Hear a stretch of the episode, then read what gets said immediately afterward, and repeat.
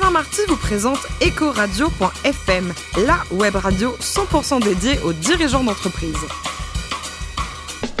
Bonjour à toutes et à tous, bienvenue à bord d'Ecoradio.fm, la radio à 100% dédiée aux dirigeants des entreprises. Plus de 112 000 à nous écouter chaque semaine en podcast. Réagissez sur les réseaux sociaux et sur notre compte Twitter Ecoradio-du-bas FM à mes côtés pour co-animer cette émission. Corinne Calandini, directrice de la gestion privée d'AXA France. Bonjour Corinne. Bonjour Alain. Aujourd'hui, un invité formidable comme tous les autres, Jean-Philippe Chavat, vice-président de Carré Publicis 6 LMA. Bonjour Jean-Philippe. Bonjour. Alors vous êtes né en 1972 à Paris, vous êtes euh, architecte de formation, vous avez vécu au Gabon au tout début, racontez-nous un peu oui, ça. Oui, euh, le hasard de la vie en fait. Et pourquoi le Gabon d'ailleurs? bah, Le hasard de la vie, donc euh, en fait ah j'avais une copine de promo et je l'ai un peu aidé à avoir son diplôme pour tout vous dire et il s'avère que son papa gérait la, la, fortune immobilière d'Omar Bongo et pour ah bah remercier. Euh, elle me dit bah tiens, viens passer quelques jours au Gabon, euh, quelques semaines pour découvrir ce magnifique pays. D'accord, donc c'était la fille de Kadhafi, vous auriez pas été en Libye, quoi, c'est ça quoi euh, Peut-être pas, mais en tout cas au Gabon, ça m'intéressait pour plusieurs raisons et aussi culturelles. et je devais rester trois semaines, je suis resté six mois et j'ai commencé ma carrière effectivement au Gabon auprès de, de, cette famille dirigeante pour les aider à construire des villas et donc, c'était une aventure assez, assez amusante. Alors, vous allez intégrer donc Carré Noir en 1994. Au début, vous étiez DA, directeur artistique. Et ça appartenait à qui la boîte à l'époque? Euh, bah, À l'époque, l'entreprise appartenait à quatre fondateurs euh, qui, qui ont créé cette entreprise donc, en 1973 avec un leader qui s'appelait, il s'appelle toujours d'ailleurs Gérard Caron, que je salue au passage. et j'avais fait un stage en fait chez Carré Noir pendant mes études. Et Gérard m'a rappelé tout simplement en me disant écoute, voilà, on cherche un architecte pour monter un métier un peu bizarre qui s'appelle l'architecture commerciale. Et en fait, à ce moment-là, je découvre un truc formidable, c'est que euh, on est capable, on peut euh, mêler euh, des lieux et des marques. Et des lieux et des marques, plus tard, m'ont appris qu'une marque c'était très important. le groupe donc a été racheté Carré Noir par, par Publicis, hein, c'était en 2001, c'est ça? En 2001. C'était quoi? C'était de, de, rassembler des talents, d'avoir une marque, parce que la marque est quand même magique. Hein. Oui, alors en fait, euh, Maurice Lévy avait déjà euh, très vite compris euh, que la communication devenait, se décilotait mmh. et devenait une, une expression 360 degrés. et donc, du coup, il manquait une, une, corde à l'arc publiciste qui était le, ce qu'on appelle maintenant le design stratégique, c'est-à-dire penser la marque de l'amont à l'aval, de sa création jusqu'à son expression. Et aujourd'hui, donc, euh, que regarde porter sur le, justement l'œuvre de Maurice Lévy qui a quand même créé un géant. Quoi. Il y a 80 000 collaborateurs, 150 pays, c'est énorme. Quoi. Oui, oui, c'est un mastodonte. C'est un génie ce garçon ou pas? C'est un génie. Jean-Philippe, euh, aujourd'hui, donc votre périmètre, c'est 300 collaborateurs et, trois structures différentes. Il y a des métiers différents Racontez-nous. Oui, alors en fait, moi j'ai la chance de diriger donc euh, l'agence Carré Noir, de co-diriger l'agence Carré Noir, euh, ainsi que donc qui est une, agence spécialisée en, design stratégique, de co-diriger aussi une entreprise qui s'appelle Publicis LMA, qui est spécialisée en communication B2B, une autre agence encore qui s'appelle Infracom, qui est spécialisée en communication dans le monde de l'immobilier. Vous avez plein de marques vous dans le groupe, hein, Et oui, tout à fait. et d'ailleurs, vous verrez, on en parlera peut-être un petit peu plus tard qu'il s'agit aussi de, rationaliser parfois des, portefeuilles de marques. Mmh. Et puis une agence dans le domaine du digital qui s'appelle Blackout et qui nous permet de, créer des activations. Et en fait, mon job à moi, c'est euh, euh, de créer, de tuer et de transformer euh, des marques. Voilà, la première chose que se pose, la première question ou la deuxième question que se pose un entrepreneur aujourd'hui, après avoir créé son entreprise, c'est comment je vais l'appeler, à quoi elle va ressembler et quel sera son storytelling, comment je vais la raconter. Et là, pof, il y a Jean-Philippe qui arrive. Bah là, il y a des gens comme nous, effectivement. Euh, quand on dit euh, euh, créer, c'est un jour, Mestralet nous dit, bah voilà, moi je m'appelle GDF Suez, je viens de faire un spin-off. Suez devient presque un peu mon concurrent, même si. Faut me trouver un autre nom. Faut me trouver un autre nom. Bon, d'abord, d'accord, mais alors qu'est-ce que vous Et comment on fait pour le trouver justement? Ça se passe quoi Entre 3 et 4 heures du matin Alors en fait, il y a plusieurs méthodes. Effectivement, il y a le 3-4 heures du matin avec un bon coup, de verre de vin. pas, Corinne. Hein, D'ailleurs, c'est presque ce qui s'est passé sur, sur GDF Puisque Patrick Mestralet nous dit ben voilà, moi je veux un nom court, international, euh, euh, je veux que ça raconte énergie, et je veux un truc sympathique euh, comme un prénom américain. Donc, euh, bon, je le fais un peu court. mais En gros, euh, NG est, venu assez vite euh, parce qu'en fait, ça remplissait toutes les attentes. et donc, c'est là où on se dit qu'on peut transformer des entreprises puisque ce vieux GDF Suez qui, qui est séculaire, hein, une entreprise de 60 ans qui a une image plutôt publique, en réalité devient une grande entreprise mondiale, internationale et prend 9,6% de part de marché sur l'électricité verte, en seulement un an. ce qui est énorme. Quoi. Votre périmètre, Jean-Philippe, c'est la France, c'est le monde, c'est quoi? Bah, En fait, on est une, entreprise aujourd'hui euh, euh, française à, projection mondiale euh, au titre donc, de, de, Carré Noir et des entreprises que je, dirige.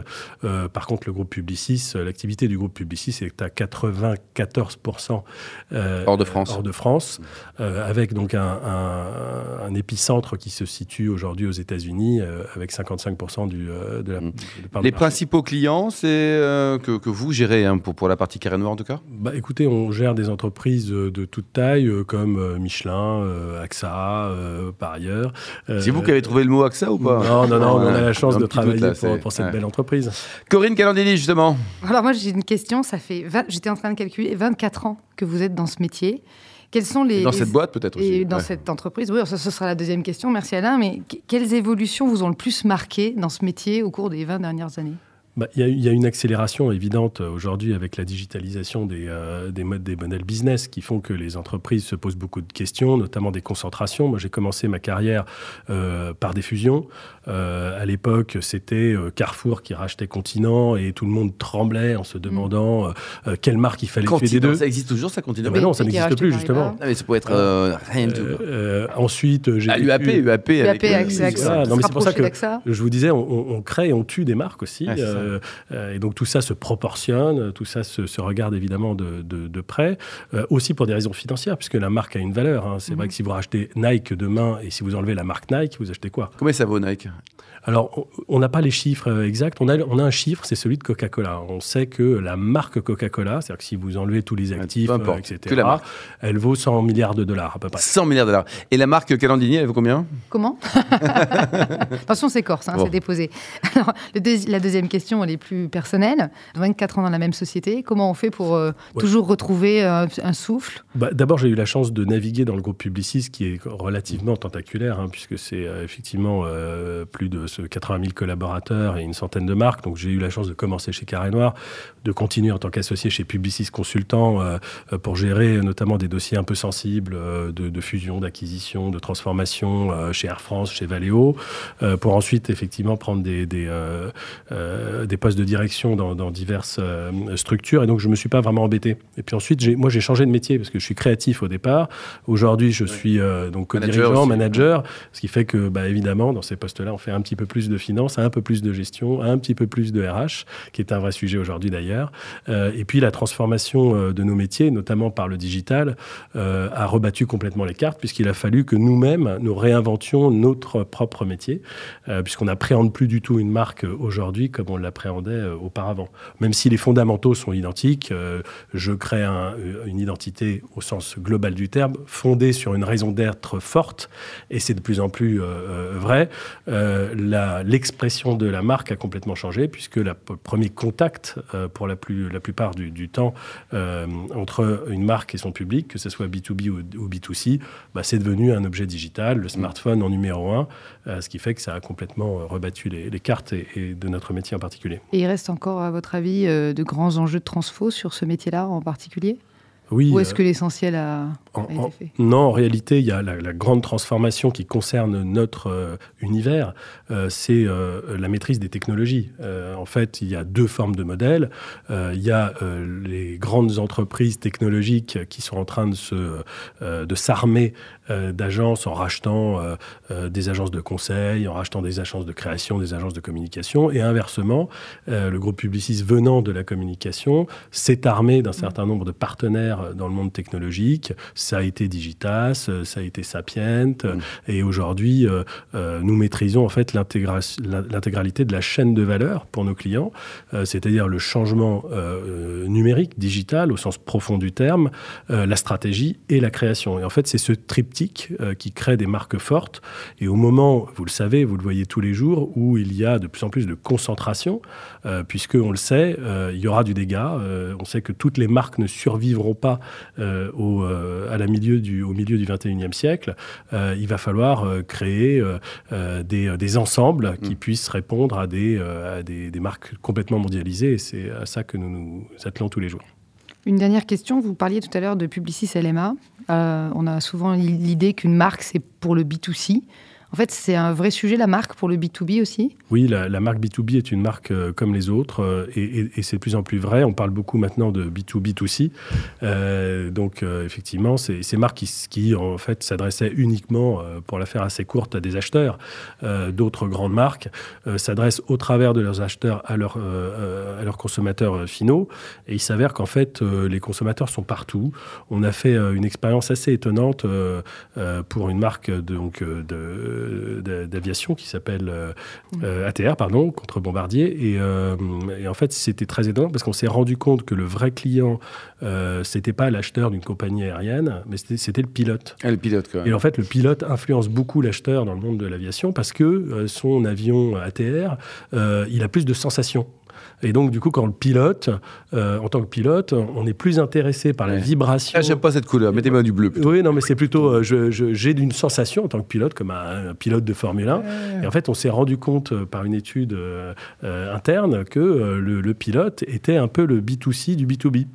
Et donc, en gérant le pilote, on gérait mieux la relation B2B avec, avec, les, avec les clients du groupe Airbus. Alors, vous, à titre personnel, vous faites partie d'un club très fermé. Vous faites partie du fan club de Napoléon.